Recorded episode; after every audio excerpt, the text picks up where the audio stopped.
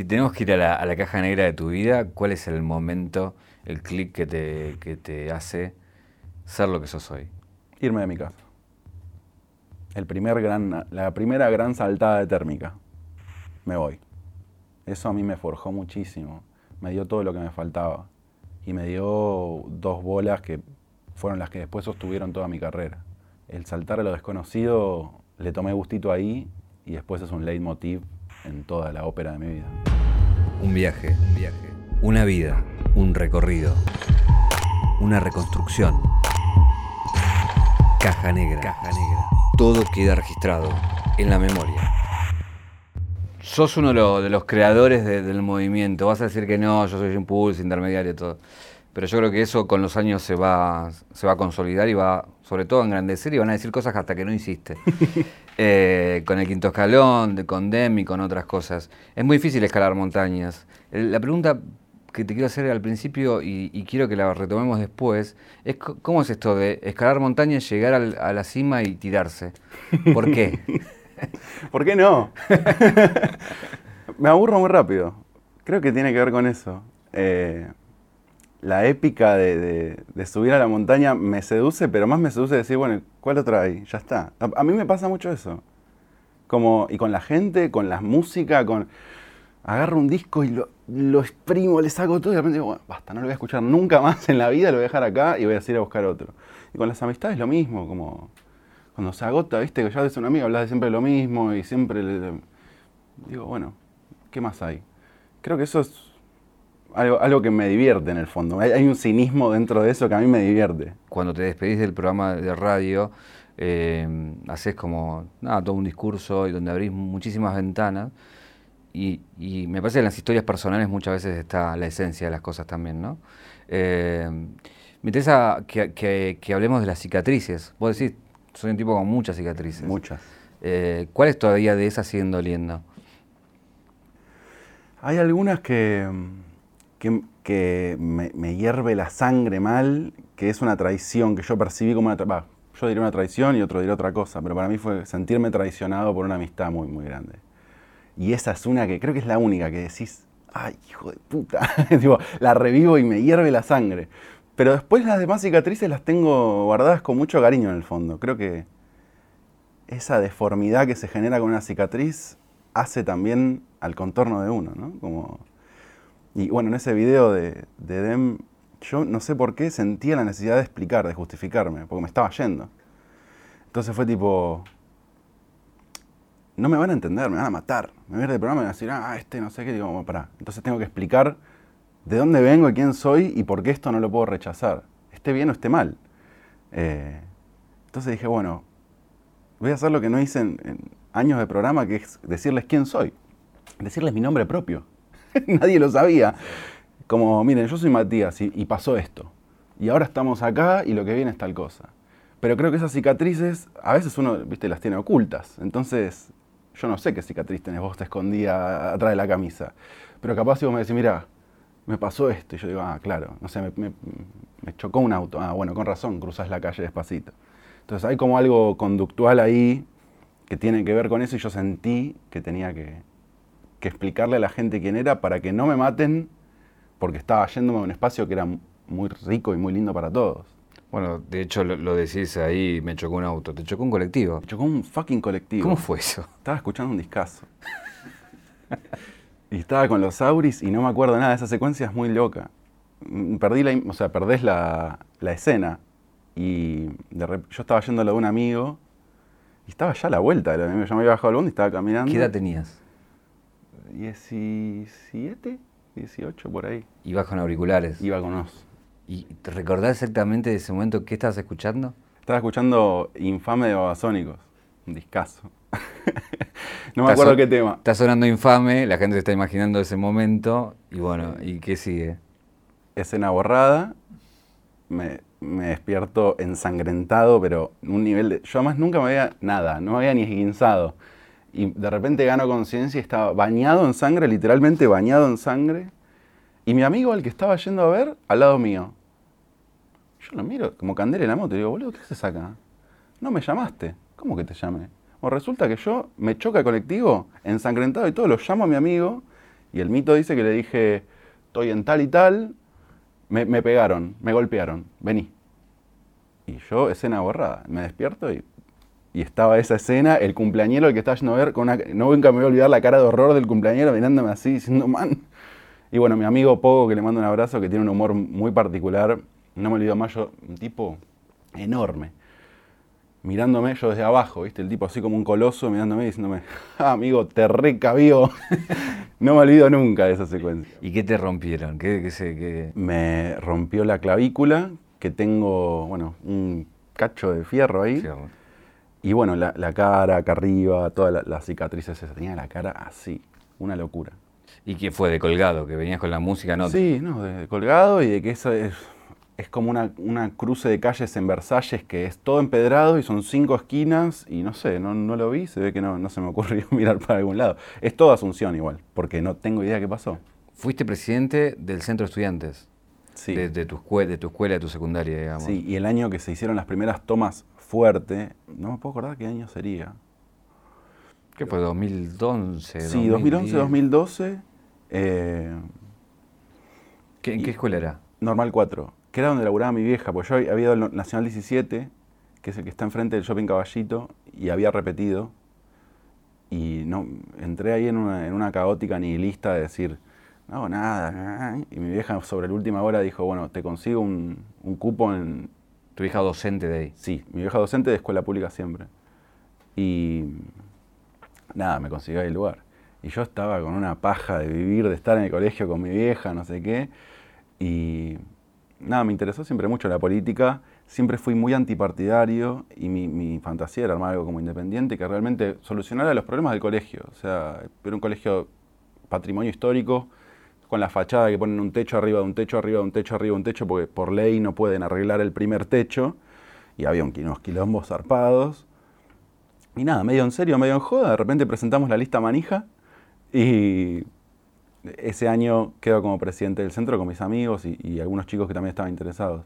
Y bueno, justo en esa coyuntura surgen las tomas y todo y fue un año repesado porque fue un año que dormí 30, 40 días adentro del colegio. ¿Llegaste a salir en televisión? ¿Hiciste la de Feynman? ¿Todo eso o no? A mí no me gusta mucho esa mierda, como que... Sí, hice una que está ahí perdida, pero es una maldad, esto es una maldad. Yo creo que es hora de, que- de que, lo, de que lo cuentes. Esta es una maldad. No, no... Pasaron ocho Sí, años. sí, ya está. Y de hecho te voy a contar algo gracioso. Hacemos las tomas un montón de tiempo y bueno, queríamos ir al Ministerio de Educación a que nos reciba en ese momento el, el ministro era Bullrich, que ahora es un senador, si no me equivoco. Esa que, fue ministro de porteños, pues fue de la Nación y Rico después- muchacho. Eh, Esteban Bullrich. Esteban Bullrich.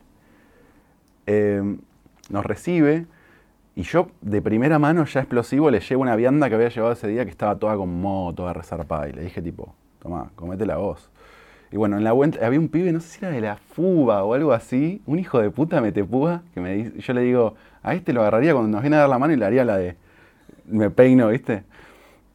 Y el hijo de puta me dice, sí, sí, dale, hacelo, hacelo que te filmo, pum. Y ahí tengo un video colgado, privado, obvio, donde está, estoy haciéndole el pito catalán ahí a- a- al señor Bullrich. Que tenías cuántos años. 18. Y, de- y mira, igual con 18 tuve la decencia de nunca subir ese video ni publicarlo a ningún lado para no deslegitimar la lucha. Bien. Porque hablaste de Feynman. El primero que iba a salir era Feynman con los tapones de punta, decir, mirá estos pelotudos, los niños, no sé qué, mocosos, consiguen la reunión en el ministerio y deciden ir a hacer jodas. Entonces dije, bueno, está, me la guardo. Igual en este momento yo creo que mucho va a decir cómo va a ser eso, pero mueren por ver ese video. Y mueren por hacerlo también. Otra de las cosas que mencionás es que es acerca de tu familia. Pero haces dos salvedades con cada uno de ellos muy fuertes. Una es la de tu papá, que dices que, es muy viol- que fue muy violento. Y cuando uno dice digo, el, el grado de violencia, viste que cu- cuando dejas la palabra, depende para quién, qué cosa, ¿no? Sí. Entonces, nada, quería que- que- que ver eso, cómo fue y a qué te referías, digamos. Con mi viejo, a ver, mis viejos se llevaban muy mal, o por lo menos eso, eso percibía yo a mi corta edad. Después se separaron y ya son historias que se desvinculan y son mi historia con cada uno por separado. Pero yo crecí, se escuchaban muchos gritos en casa, mucha puteada. No era un violento físico, sino que era un violento psicológico muy jodido de controlar. Y así como lo hacía con mi vieja, yo crecí medio en eso y después cuando tuve que tener mi, relación con mi padre, digamos, sin mi vieja de por medio, empecé a verlo de vuelta eso. Y cuando vi que estaba imprimiendo en mí esas mismas cosas, yo ahí hago una ruptura y no lo veo más. Y es el día de hoy que, o sea, mis dos viejos están vivos, pero la verdad que yo no tengo relación ninguna con ellos. No, año Nuevo, Navidad, todo eso hago la mía. Pero, nada, y sin embargo, con estas salvedades, o sea, yo aún puedo reconocerle unas cosas a mi viejo que me hacen quien soy. Y hay muchas cosas en las que la gente que nos conoce a los dos dice, hijo de puta, vos sos muy parecido, y está bien. Eh, pero bueno, nada, también le agradezco mucho otras cosas, haberme agarrado los pelos para llevarme inglés. Eh, yo rascaba la alfombra así, pero hoy le, él también lo decía de su viejo, mirá qué loco, yo le besaría los pies a mi viejo, decía él, porque me enseñó inglés y no sé qué. Y bueno, un alemán, muy, no sé, ruso, esa onda así, muy taurina, de voy para adelante, un búfalo y no me importa nada, que bueno, algo me quedó impreso evidentemente, pero sí me ha hecho una persona profundamente en disidencia con la violencia. O sea, no me considero un chabón violento y, si hay algo que no quiero ser nunca en mi vida es violento, ni que nadie me, se perciba violentado por lo que digo o por lo que hago. Eh, lo otro que decís es de tu vieja, que también una relación muy especial, y, contás la escena de la CB, que estabas vos. ¿Cómo, cómo, cómo fue eso y por qué también te distancias? Eh, claro, mis viejos se separan y yo termino viviendo con mi vieja y la verdad es que con mi vieja había una, cosa irreconciliable de, generacional, por un lado, de que ella no entendía mi mambo. Y encima yo estaba más pegado al lado de mi viejo con la computadora, un chavo muy tecnológico. Mi viejo hacía microprocesadores y no sé qué. Yo estaba en esa, como me apasionaba el mundo de la tecnología. Mi vieja era profesora de expresión corporal. Andaba a salir a ver el verde. Y yo, tipo, ¿qué verde, man? El del croma. Digo, no me jodan. Eh, entonces, nada, cosas de, la vida que hicieron que yo tenga un desencuentro muy grande con mi vieja en lo que es la convivencia. Y encima de que me había atropellado un bondi, ese mismo año mi vieja le da una CB y yo estaba solo en casa con ella. Y mira qué loco, esto no lo conté nunca. Eh, cuando mi vieja le agarra la CB y yo entro en pánico, digo, ¿qué carajo hago? Llamo a una ambulancia y las ambulancias, o sea, no, no sé de dónde estarán viendo esto, pero acá el servicio de ambulancias es nefasto. Y de hecho llegó, cuando volví a mi casa a buscar las cosas, estaba llegando la ambulancia. O sea que mi vieja se hubiese muerto una y mil veces si, si dependiéramos de eso. Lo terminé llamando a mi viejo. Tipo, che, mira. No te hablabas con él, ya. Había, me hablaba todavía, pero era como situación de conflicto general. Mis viejos estaban separados, un coso. Pero fue tipo, che, mira, está pasando esto. Si querés estar y dar una mano, es ahora. Y mi viejo ahí operó, vino, hicimos todo y la llevamos al, no me puedo acordar el nombre del hospital, el que está en Acoite. Bueno, eh, Aldurán. ¿Mm? Aldurán. Aldurán. Eh, ¿Hoy cómo lo llevas a eso, a esa distancia? Bien, ya o sea, lo tengo totalmente digerido.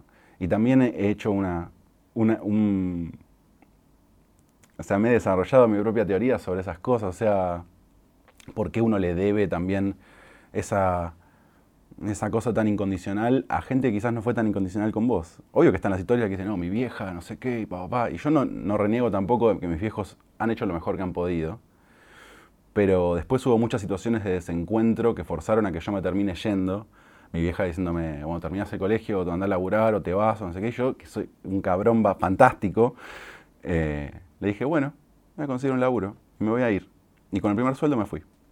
No ahorré un peso. No, miento. Con el primer sueldo me compré un frasco de porro absurdo. Y con el segundo me fui. ¿Y dónde fuiste? Alquilé un cuarto en una casa eh, que era muy loca porque el dueño de la casa era homosexual y yo, un homosexual muy, eh, muy abierto con su homosexualidad y yo nunca había convivido con un homosexual. Eh, y una lesbiana también, que también, o sea, eran como dos facetas de la homosexualidad muy distintas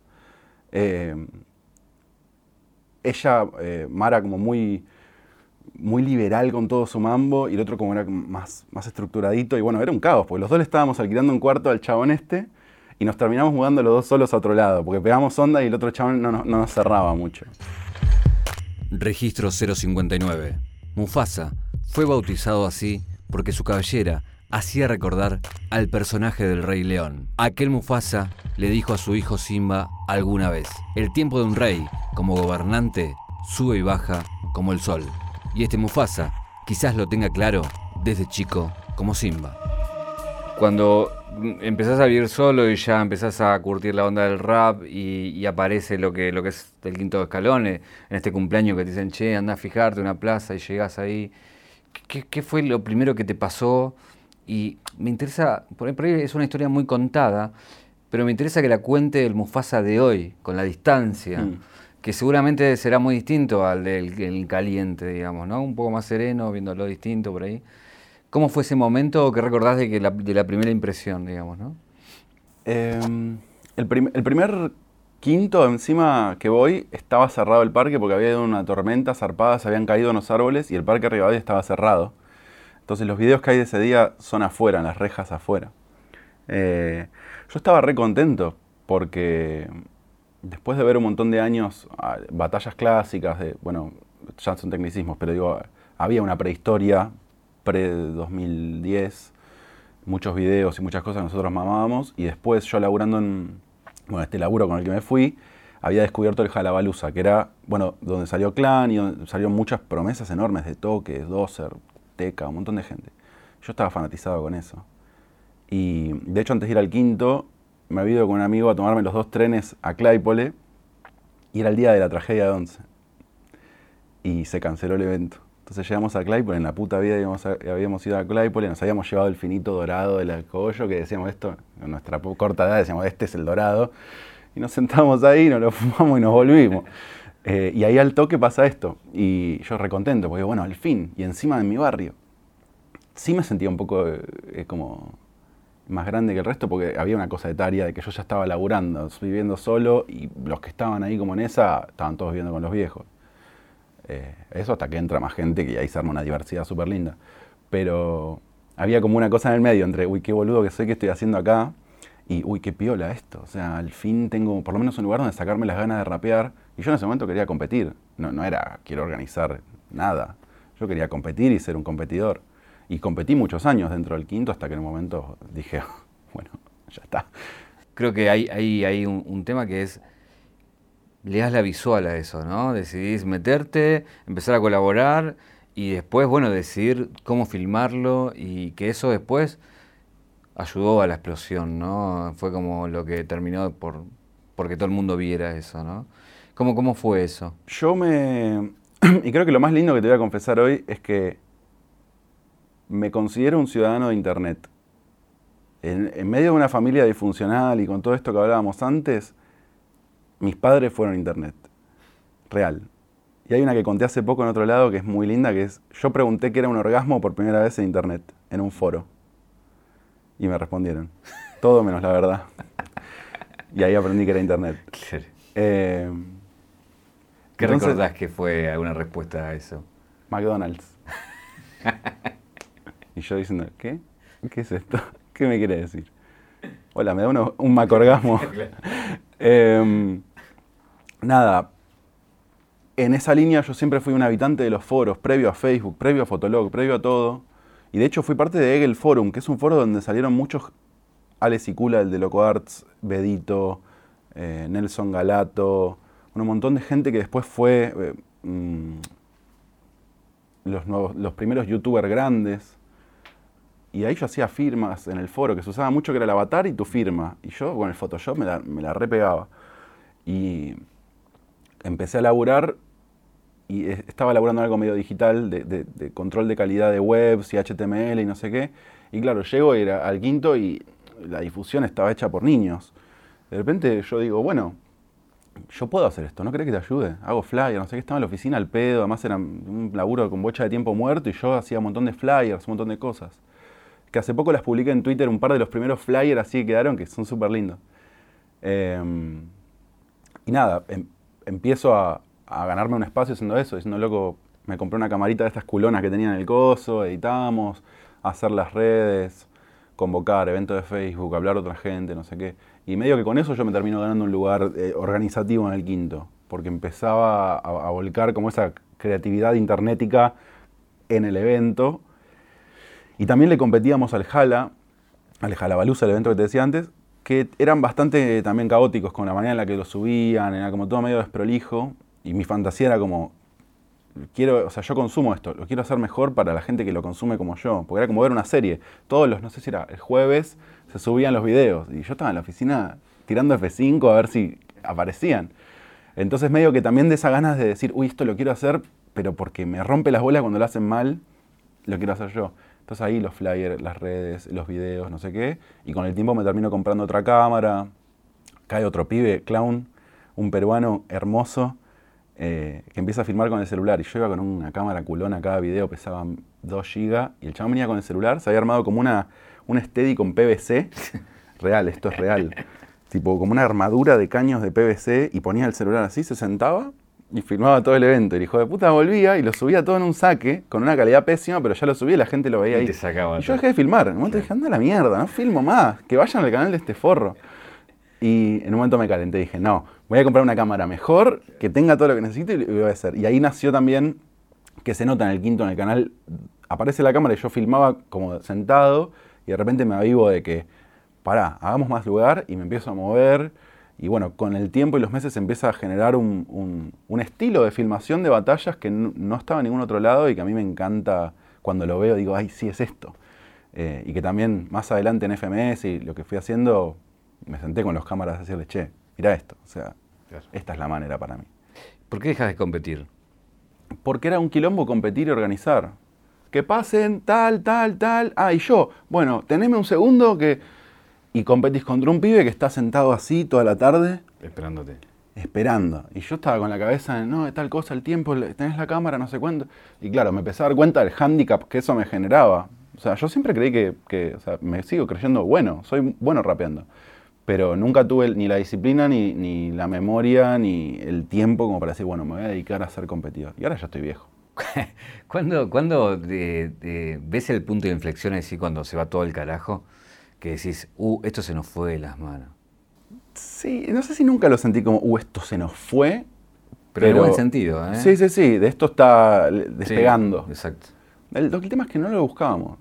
Yo creo mucho en eso. No es que eh, de repente lo hicimos y lo empezamos a hacer y dijimos, uy, che, mirá si de golpe esto empieza. No pasó.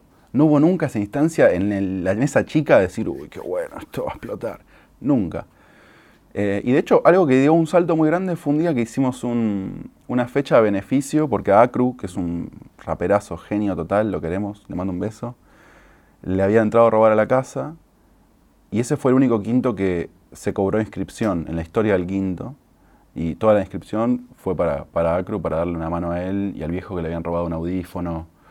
Y nada, al final resultó que esa, esa activación hizo que mucha gente que no se animaba a ir al quinto tuviera una buena excusa, tipo, bueno, estoy yendo para apoyar a la familia de Acru.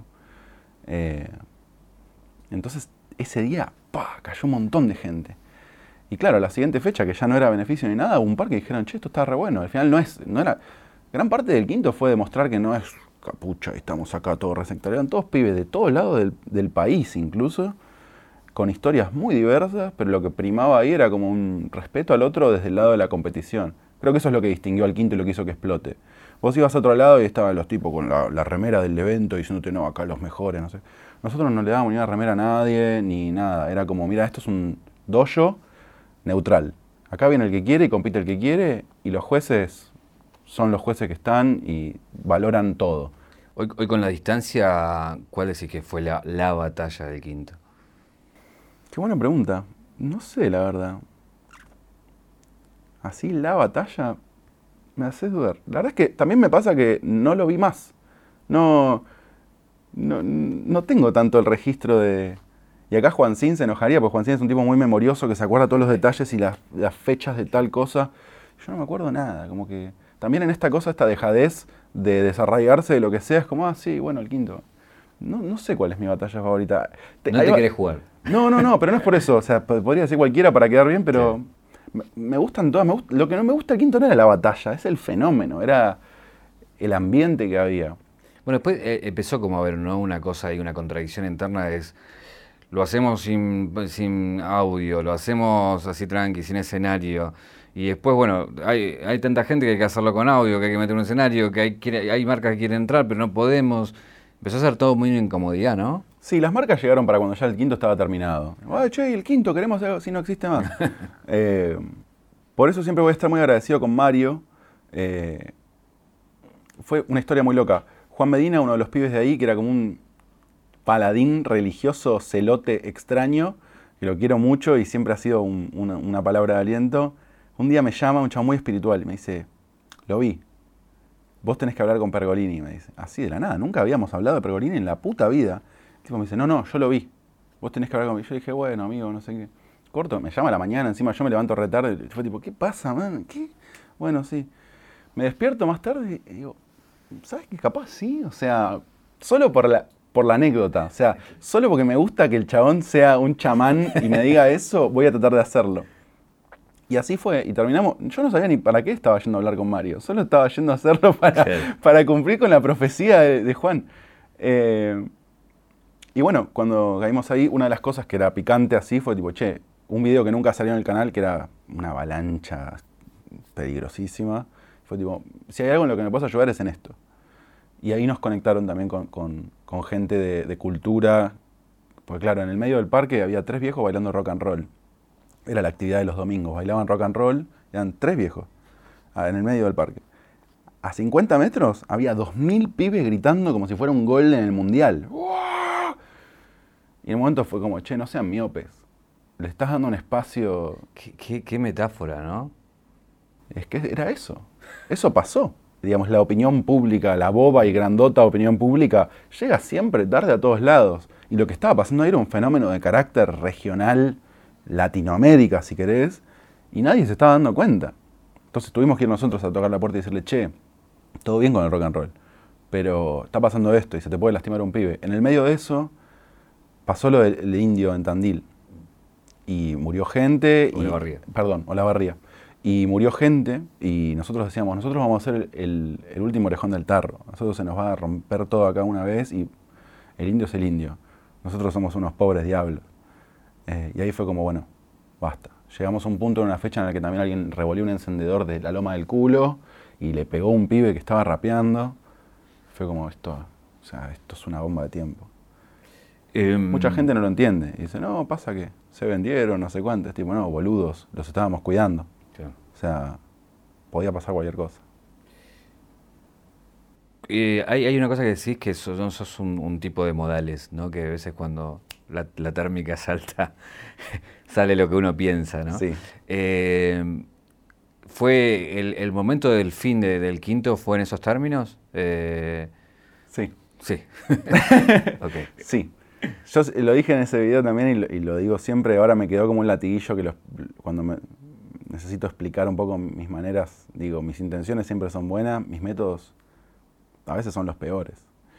Y nada, llegamos a un punto en el que yo estaba muy quemado, ya estaba muy cansado, en esta línea también de, ya está, basta. Y era el único que estaba tirando el carro, tirando el carro, y tampoco tenía la vanidad de decir, bueno, loco, váyanse todos y yo sigo con el quinto. Yo ahí lo que sí tengo como, así como soy un jodido bárbaro, soy un tipo leal como pocos, realmente. Y en esa, en, esa lealtad para mí fue importante decirle a Alejo, el quinto somos los dos. Si vos no estás, si vos no te querés comprometer, no hay quinto.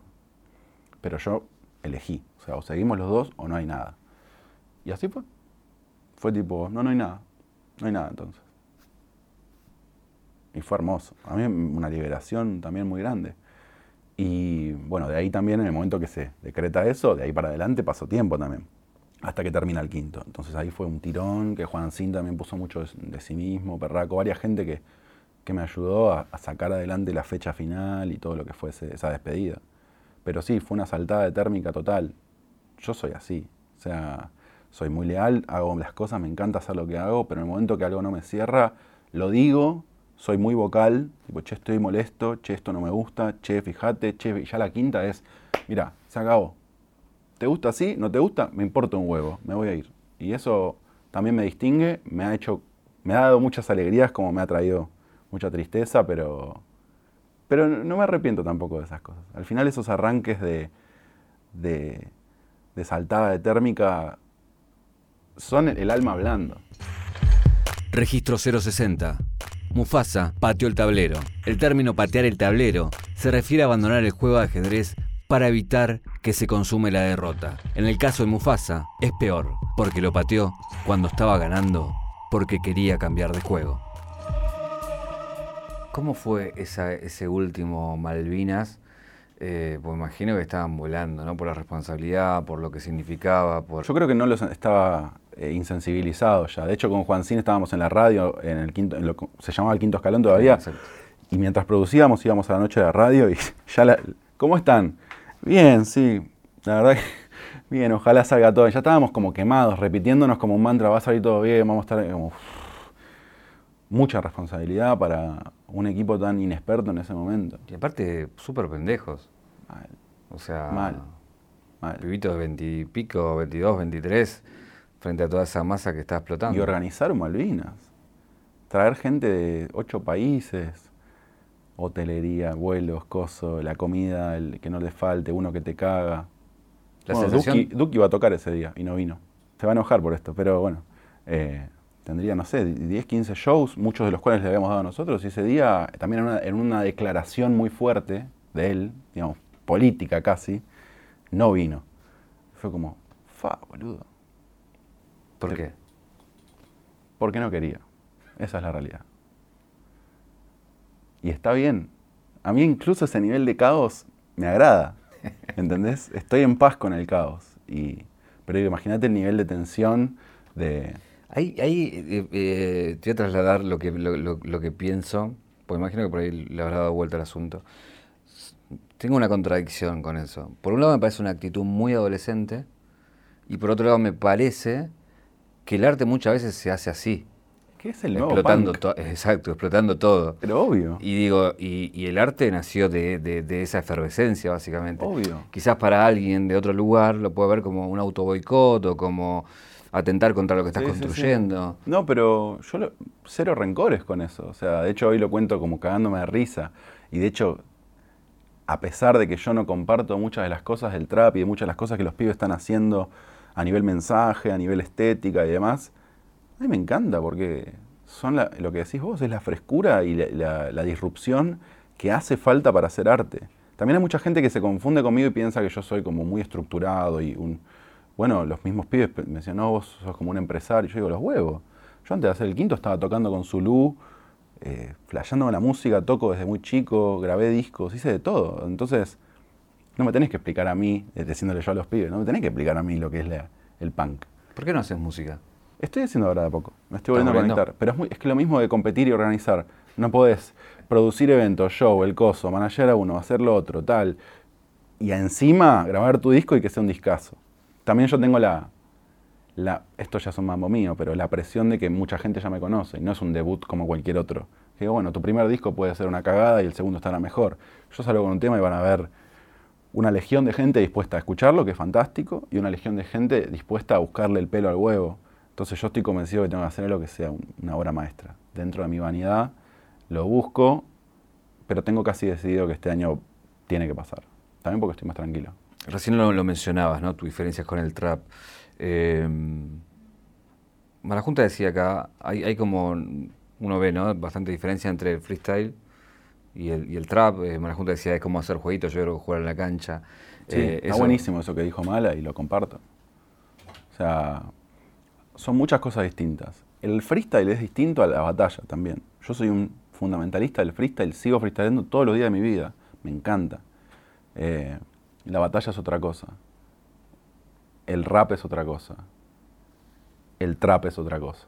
Y son todas vertientes distintas con sus colores, con sus formalismos, con sus tintes.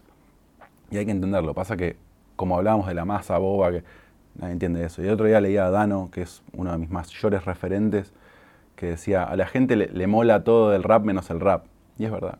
¿Cómo ves esta explosión ahora ya más mainstream industrial y estas marcas que fueron a buscarlos, agarraron y, bueno, y están explotando de alguna manera todo esto que vos, como decís, es regional.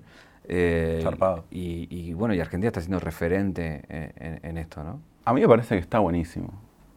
Lo que me duele o me, me agarra esa cosa de decir, ay pucha, es que también son marcas que están atosigando a pibes muy jóvenes.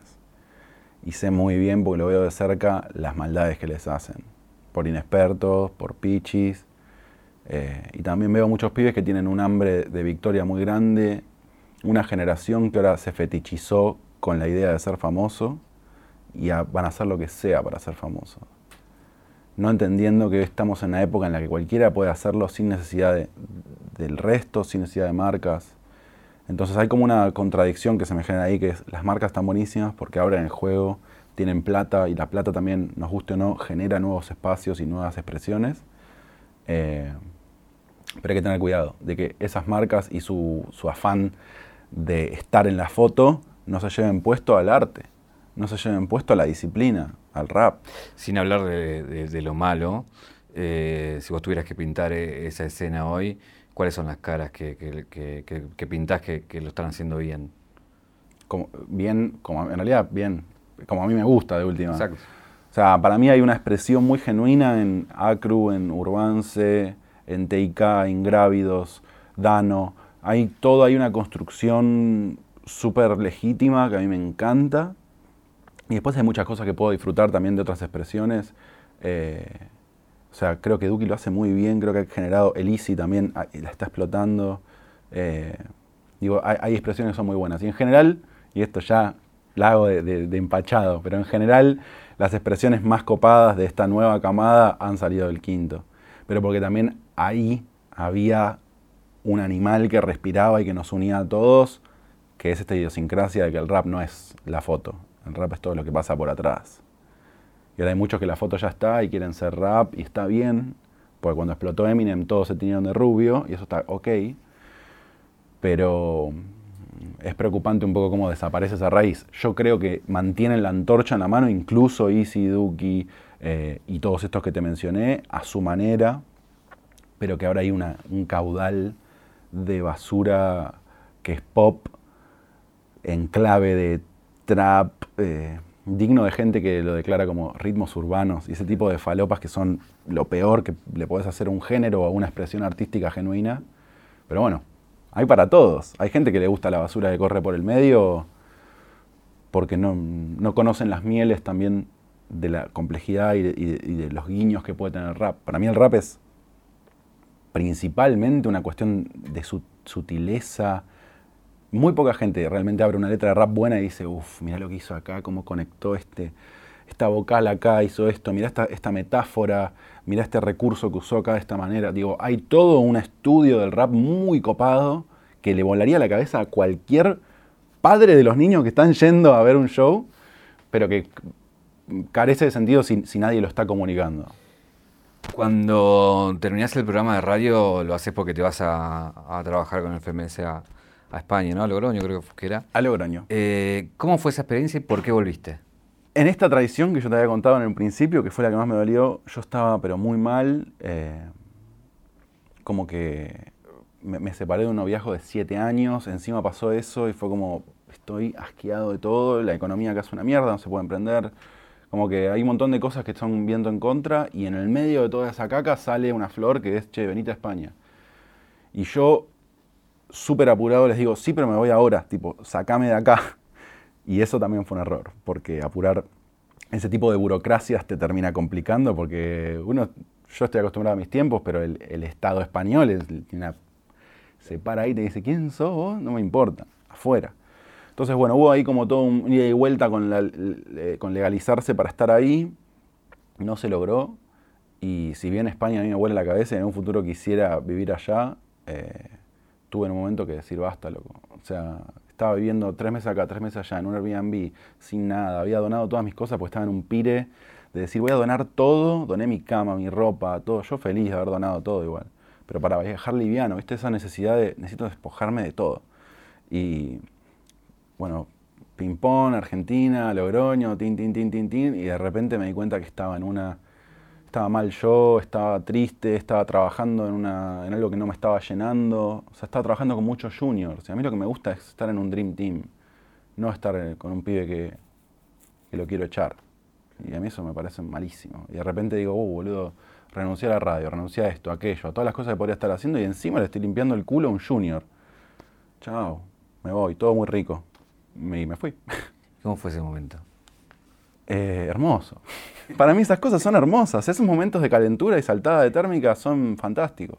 Porque, porque es volverse aparte si, y no tenés nada, pues donaste todo de cero. A mí me encanta empezar de cero, me encanta desaparecer.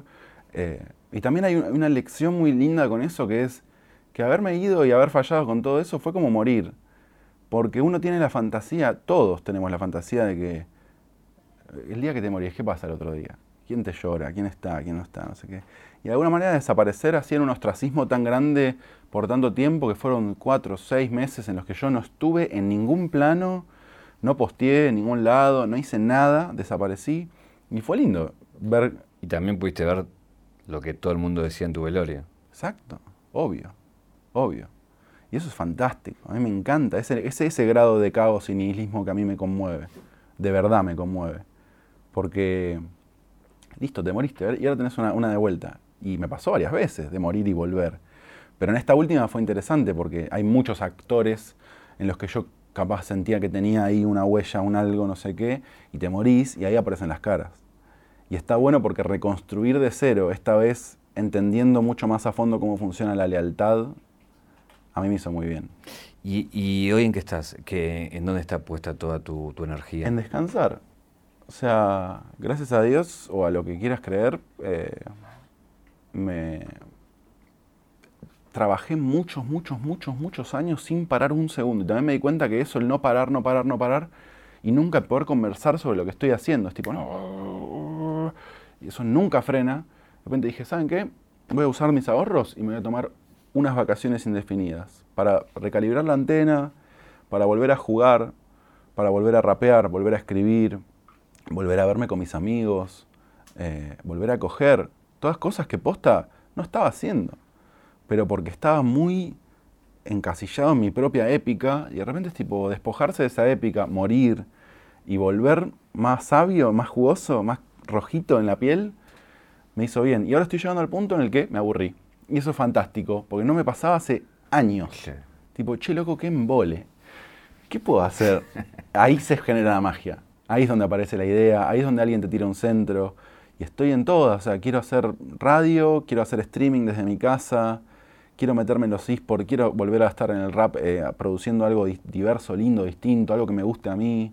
Eh, quiero ayudar a mis amigos jóvenes que hacen música y tratar de volcarles lo que yo aprendí de camino. Pero en el medio hice tantas cosas, o sea, podría estar editando en un estudio, podría estar rapeando yo, podría estar coacheando, podría estar dando charlas. Ahora me voy a ir a San Juan a dar unas charlas para emprendedores, que igual odio esa palabra, pero es tipo para gente que está en San Juan, que quiere hacer algo con el rap, con su carrera. Digo, tengo mucho para dar porque me viví mil vidas en una y ahora siento que el jugo que yo tengo es para, para darlo. ¿Qué edad tenés? 26. Lo digo porque esto en muchos años por ahí alguien lo ve nuevamente y quizás ya sepa dónde estás ahora. Claro. En esta actualidad que está viendo y, también está, está bueno saber vivir tantas vidas en cuántos años, ¿no? Y en 26, la verdad, muy corta vida y, muchas cosas que hiciste. Y siempre lo vivo, y es más, digo, yo siento a veces charlo con mis amigos y digo, ya estoy en la crisis de los 40, yo, ¿entendés? Como que, pero porque me pasó de todo, todo, de todo. Trabajé de todo. Si tenemos que ir a la, caja negra de tu vida, ¿cuál es el momento, el clic que te, que te hace ser lo que sos hoy? Irme de mi casa. El primer gran, la primera gran saltada de térmica. Me voy. Eso a mí me forjó muchísimo. Me dio todo lo que me faltaba y me dio dos bolas que fueron las que después sostuvieron toda mi carrera. Digamos, el saltar a lo desconocido le tomé gustito ahí y después es un leitmotiv en toda la ópera de mi vida. Tenemos una, caja negra acá, acá tengo... Uy, qué misterio. Una virome y un papel. Quiero hacer un pacto con vos. A ver. Quiero que me escribas acá tu próxima gran idea. Te prometo y te juro que no se la cuento a nadie pero la quiero saber. Porque me imagino que la tenés porque ya te aburriste. No lo muestro. No lo mostrás, no, no, no, porque digo.